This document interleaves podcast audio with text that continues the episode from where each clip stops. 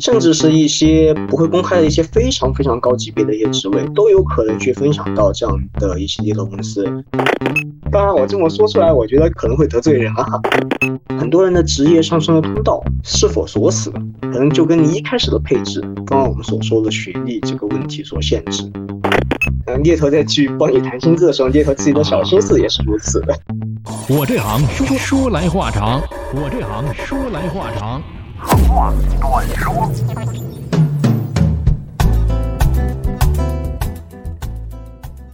我这行说来话长，这一期我们接着来有请猎头托米。嗯，大家好，我是托米。托米，差一个 M 啊。刚才第一趴的时候，我们聊到了，也就是猎头这一行，不管说是现状也好，还是它的这个岗位的一个特性也好，大家可能有了一个普遍的一个认知。当然，我觉得在听节目的一些朋友里面，肯定有人会接触过猎头，呃，也有人一部分人是没有接触过的。比如说我刚入职场，感觉哇，能够被猎头所联系到，是不是很高级啊，很高端呢？但是后来有猎头找我的时候，我觉得也没有那么的，也没有那么的高端哈。所以问题来了，就是是不是只有高级人才才可以进入到猎头们的视野当中呢？嗯，就像你这个问题提出的时候，嗯，我想这么说。能够听我们这期节目的听众，一定是我们的同行，或者是接过很多猎头电话的人。我想你一定会很有兴趣听这期节目的。对，是的。那大家对自己的嗯自我的评价如何呢？在公司当中中流砥柱，还是说在大厂螺丝钉？其实可能每一个阶段的人都会接到或多或少的猎头电话。对，尤其是前两年，嗯，我身边，因为我之前在的那家所谓的大厂。是吧？挺大的，但是这家不行的那家，大家可能都知道，懂的自然懂。那家企业有一些基础的运营岗位的同事，也会时常的说啊，我又接到猎头的电话啦，哪个哪个猎头找我啦？哎，听起来很 神奇，但是也不排除是真事儿。对，其实因为现在猎头行业它本身也挺饱和的。哦，国内已经有非常非常多的猎头公司啊。那猎头行业的这块蛋糕该怎么样去分呢？怎么分？每一家公司有它不同的定位，对吧？哦，有的有的公司它就是专注于服务大厂，嗯，专注于服务大厂的话，就会有一些区别所在。服务大厂，它的几位招牌人物，他一定会去做。这个大厂可能某些项目的高管职位，甚至是一些不会公开的一些非常非常高级别的一些职位，都有可能去分享到这样的一些猎头公司。但有一些新入行的顾问呢，可能一些比较知名的猎头公司当中，他也有非常非常多小白，这些小白做什么职位呢？那也会去做这些大厂的一些比较技术运营的岗位。一方面，呃，之前我们有说到，它有计划性的裁员，可能每年会裁份，但它也有周期性的裁员。嗯。对他们每一年甚至每个季度都会裁多少招多少，对吧？他这样的技术岗位，那就更不是他们公司内部的人力资源能够去协调好的，这也是需要猎头服务的一些项目。对，所以说并不是说非常高级的人才才会进入到猎头的视野。但是呢，有一点有一个铁律是在这个行业当中的。嗯，当然我这么说出来，我觉得可能会得罪人啊。那没事儿，得罪人的事儿我们已经干过了。啊，那行，那这么说，就是每一个人选对于猎头的价值，大家心里面都会有杆秤。这一杆秤的话，它衡量的有几个特别重要的点是会被持续关注的。哦，哪几个？对，如果说你并不是一个呃很有资历，包括很有贡献，包括。在你的职业生涯中取得过很多成就的这一类人选啊，嗯，可能他最大的优势，一方面是年轻，二一方面是什么？就是他的学历。哦，对，对于一个年轻人来说，你你能有什么说明自己的东西呢？可能也只有那一份学历啊。哦，也就是说自己选的装备和皮肤好。是的，是的，而且这个问题也不仅限于年轻人，甚至从刚入职场的小白到后面的行业大佬。都会一直纠结于这个问题。很多人的职业上升的通道是否锁死了，可能就跟你一开始的配置，刚刚我们所说的学历这个问题所限制。啊，很多人他不是说能力做不到这个公司的 CTO，嗯，CHO、CFO，可能并不是，可能仅仅只是他的学历不够亮眼。当公司的高管会觉得我们没有办法把一个学历不不怎么样的人也推到一个高管的位置上，这样的话，我嗯们公司的高管好像有点拿不出去。哎，你说的还是比较保守哈，我觉得还特别的客气了，不够耀眼，他的潜力不够艳，又严谨又严谨又客气。你比方说如果说一个平白无奇的一个本科毕业生，你跟九八五二幺幺来比，哎你不够耀眼。那九八五二幺幺来比呢，你又可能跟人家这个海归一些名字的大学，跟 C9 哎，你可能又不够校跟常跟常青藤，常青藤，对，又不够耀眼，对，人比人气死人呢。是的，是的，呃，还有一个的话，也是另外一条铁律啊。我想到李荣浩一首歌，他的歌名特别合适，啊特别合适，叫啊《年少有为》。啊，年少有为。假如我年少有为，不自卑，来，汤哥唱两句，然后也回忆回忆。都不在调上。那为什么汤哥采访写到这个？李荣浩吗？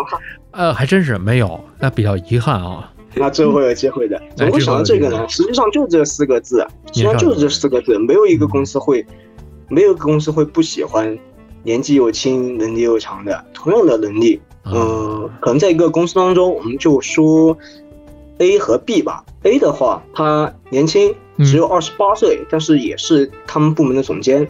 嗯 B 的话，年纪稍微大一点，可能三十四、三十四、三十五岁，也是这个部门的总监。嗯如果你是作为这家企业的老板，你现在面临一个你面临一个缩减成本时候，你需你需要做的一个抉择，你会裁掉 A 还是裁掉 B？因为你不能说裁掉，你会劝退 A 还是劝退 B？啊，我会优化 A 还是优化 B？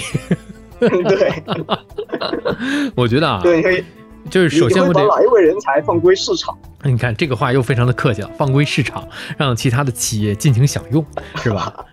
其实我觉得先跟这两个人先聊一轮，也许你是看中 A 了，但是人家 A 心里也没看中你呢，这都有对，是的，你万一人家年轻有为的这位，哎，又对你的公司还是充满希望的，那你就可以把这个嗯年轻有为的留下。刚才已经说了嘛，谁不喜欢年轻有为呢？是吧？嗯那当这个年轻有为伴随着另外一个词，呃，年少气盛，谁年少的时候谁不气盛呢？这个也是一个非常积极的一个心理状态。那你说年纪轻轻的时候又这么老成，嗯哇，那个这个这个人太可怕了，对吧？这是我我的一面之词啊，我的一面之词。你的主观，汤哥，你的主观还是比较偏向于年长那一位，对吧？不不不，我这刚才你忽略了我我我这个问题啊，那你忽略了我问题的一个前提，就是缩减成本。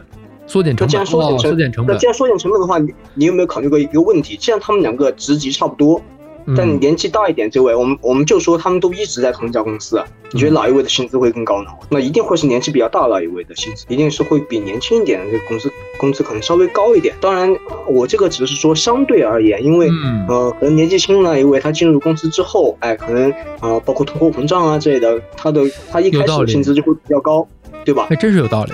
很有很有这样的可能，很有这样的可能。我们只能说相对来说，不能说是一个绝对值。说绝对值的话，这个这个话就非常不严谨啊。哎，你还别说，从我上一家这个企业，这个所谓的这个大厂来看，确实是这样，年纪大一点的，确实拿的薪水会比其他人多一点。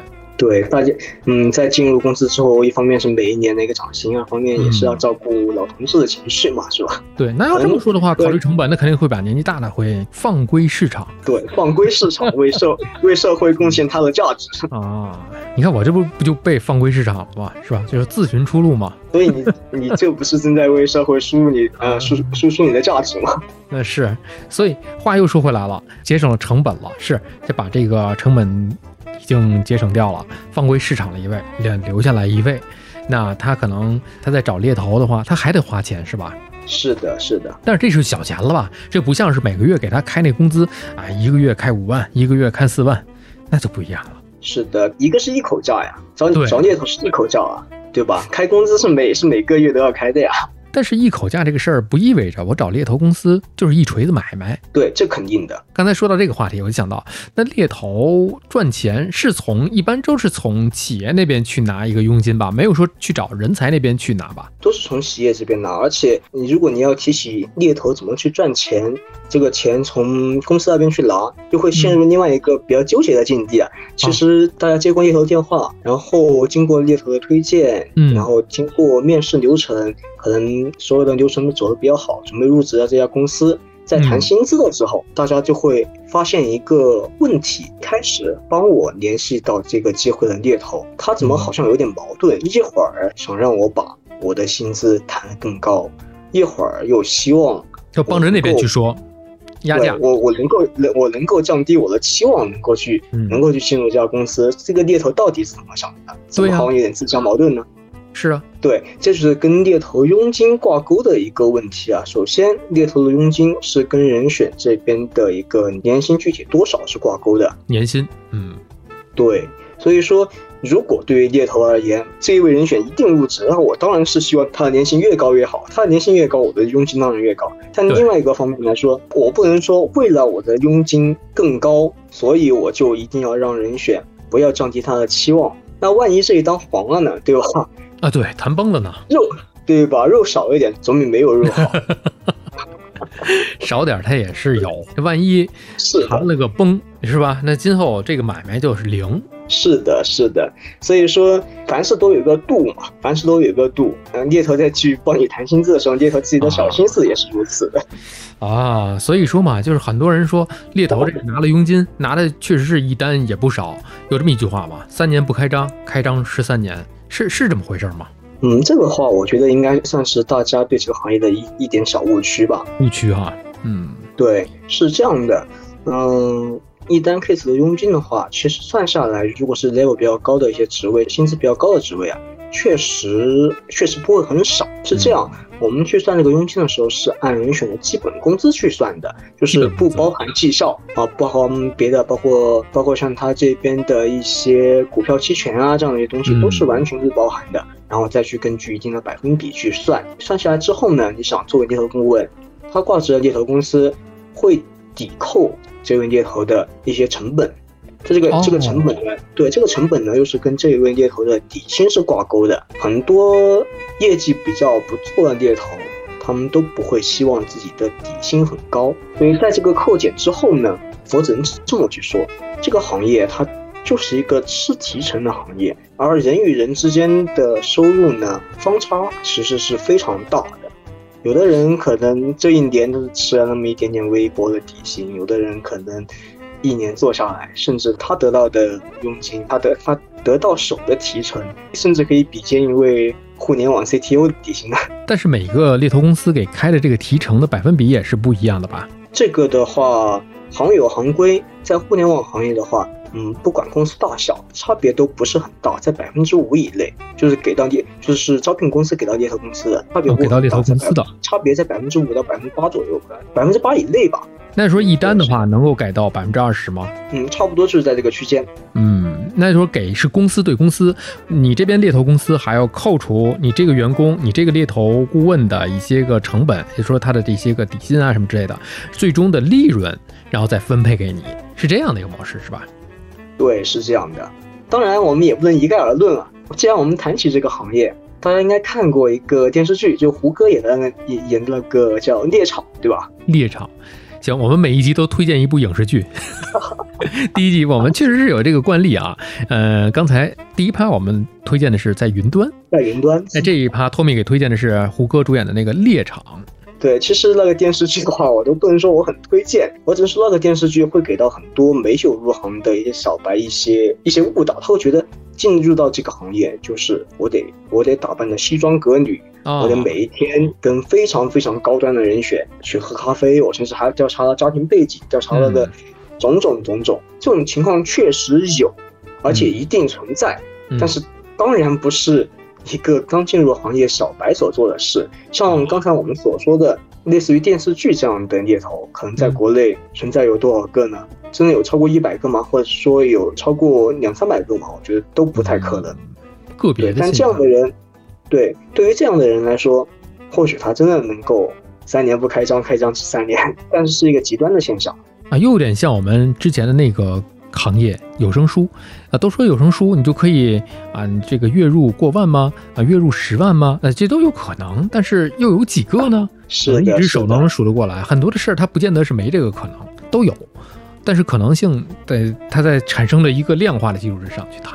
所以这部电视剧大家了解一下就好了啊，看个热闹就行了，不用拿它去当为一个行业的一个参考。如果喜欢胡歌可以看一看，哎哎，对，喜欢孙红雷也可以看一看，但是其他的我们跟这个职场来讲多大的相关性？就像有人问我，你们这个主持人，电台主持人是不是就就像那个电影《从你的全世界路过》里边那个演的，就是那个哇真浪漫超的那样啊？就根本就没有。而且呢，我当时现身说法，去了一趟重庆，我还去找了一个重庆电台的一个朋友。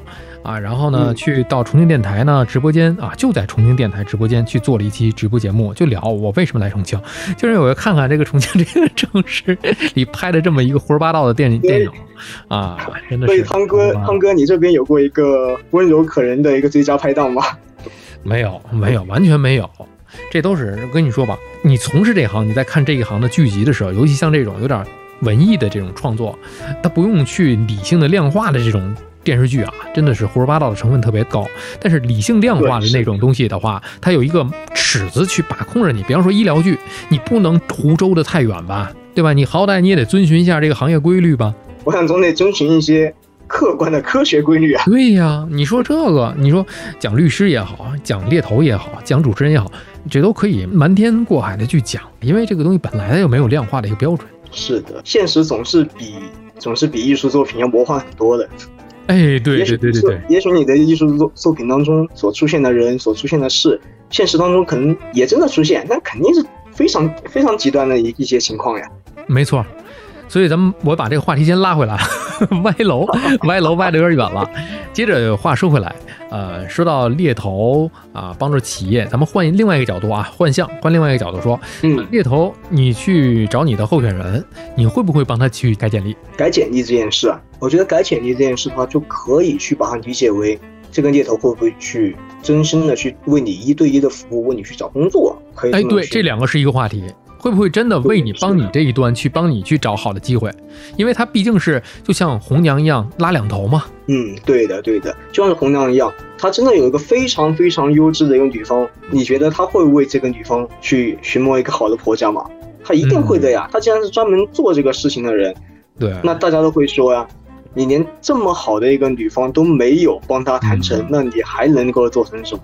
对吧？对对对对，而且你都手上有这么优质的资源啊，你不去帮他找，这可能是最快的方式啊！你去帮谁找呢？对，确实是。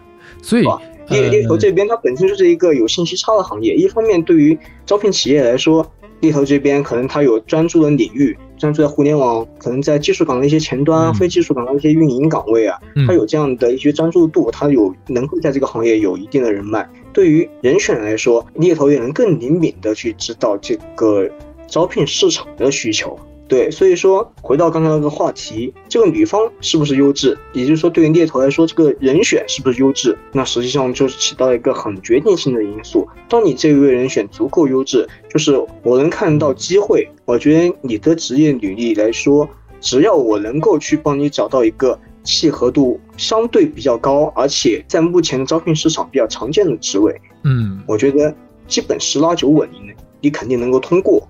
我当然会尽心尽力的去帮去为你做，嗯但是猎头这个行业呢，它本身首先是服务于企业招聘方方的嘛，嗯对，它首先是服务于企业方的。但是作为红娘来说，她也不可能就放弃她有见到的非常优质的人选。所以话又说回来了，他既然是首先来帮这个招聘方、企业方去解决他们想要的人才的问题，那是不是一个比较不错的、优秀的猎头，像托米这样的，可以替企业挖到任何想要的人才？一是找，二是挖，这样都可以去找到吗？我想这是一个比较理想化的一个话题。当然，首先啊，我觉得我不是一个非常非常优秀的猎头，我想 就是我还谦虚上了，康哥六赞啊。啊，没有，确实是比较优秀了。这个话题的话，会比较理想化。你说能不能去根据这个职位去找到一个非常合适的人选？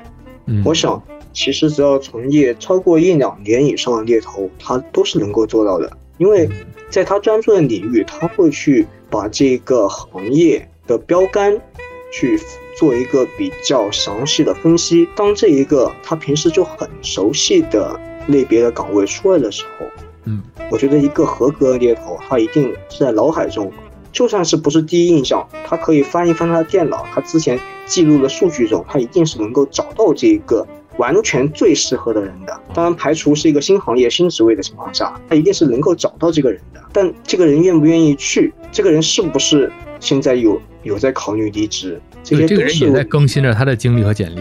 对，这些都是问题。而且，作为猎头，他对于人选的影响到底有多大？这个问题的话，就要从双方扮演角色不同这个维度去考虑。另外一个方面就是，每一个人是不一样的，不不是每一个职场人都是，嗯，流水线上生产 生产机器人，对吧？人与人之间的沟通，实际上都是，我觉得不能说蛮有学问，而是说蛮需要缘分的。特别是像一个猎头，他刚刚进入这个行业的时候。他可能会接触非常多不同类别的岗位。他如果想是在这个行业深耕的话，他一定会选择一到两个领域，他会专精。他为什么去选择这个领域呢？将实际上对于包括我，包括嗯，包括很多刚刚进入这个行业的小伙伴来说，他可能最大的依据就是。我跟哪个领域的人，哎，聊得比较投机，因为某些领域，他既然都是在一个领域当中工作，这些人一定是有一些共性，所以说能不能挖到这个职位最想要的人才，真的很需要天时地利人和，能不能找到断言一定能，能不能挖到天时地利人和。呃，对，确实是各种因素都得聚齐了才可以。当然，都聚齐的前提之下，我觉得这个因素也是对这个企业、对这个人才来讲都是非常美妙的一件事儿，就可遇不可求吧。是的，是的，我们遇到每一个人、每一件事，能都是注定的。我一直觉得过去跟未来都是注定的。特别好，嗯，我觉得最后一个问题吧，这一趴。我就想，还有一个就是在业务上的一个问题，就猎头在找到人才之后，会不会做一些啊背景调查？也就是说，我们俗称的背调，是不是也是猎头来做？啊，这个问题如果要展开说的话，哦，甚至有很多故事可以说出来啊。是这样的，呃，我先我先问一下你这个问题的前提条件，你这你说的这个背景调查，你是说是在？寻找人选的过程当中，就寻找推荐的过程当中，还是说这个人选已经马上要入职的时候，或者说已经去入职的时候，就是下 offer 之前吧？应该是在下 offer 之前，最后那个环节里面。下 offer 之前，对对。哦，这个阶段，这个阶段的话，嗯，对于对于普遍的企业来说呢，它不会仅仅只选择一个来源去做这样一个背景调查。哦，明白了。对，对于这个客观性、公正性嘛。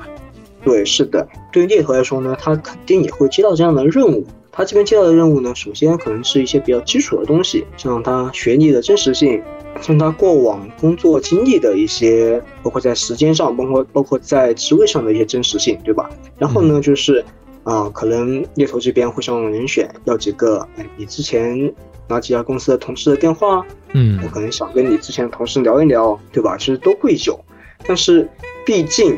在这个已经马上要上 offer 的阶段，这个时候我们可以说猎头就是跟人选是几乎就是站在同一条战线上的，因为呃，因为这个情况的话，佣金等着拿入职 offer。对对对，很多情况都这样，所以说，所以说企业也不可能去完全去信任这位推荐猎头。我说呢，真的是公司，这是当然是不可能的，但是也是会照你去做的。嗯。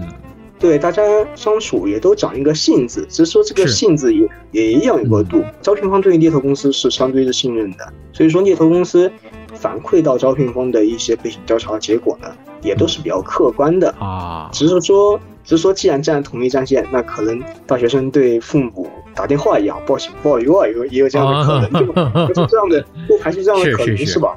对，所以招聘方的话也也基本上会委托一些，不一定是委托。招聘方的话，他可能他自己 HR 会去做一些，也会去自己的。对，也有可能他自己会去做一些相关的背景调查，也有可能他会去委托到其他的机构，其他机构可能猎头公司，可能专门做背景调查公司都有可能。其实说到了这一点，我就想起来，就是很多的这个社交媒体上有很多的 HR，呃，去教大家一些，包括写简历呀，呃，去跳槽啊，还有一些就是这个行业里的暗语行话，包括有的人说啊，招聘圈子是不是都有一些黑名单？我觉得咱们可以在下一趴里跟大家去聊一聊这些行业里面的一些小提示。哈，你这个是想要武功秘籍啊，是吧？可以跟大家透露透露。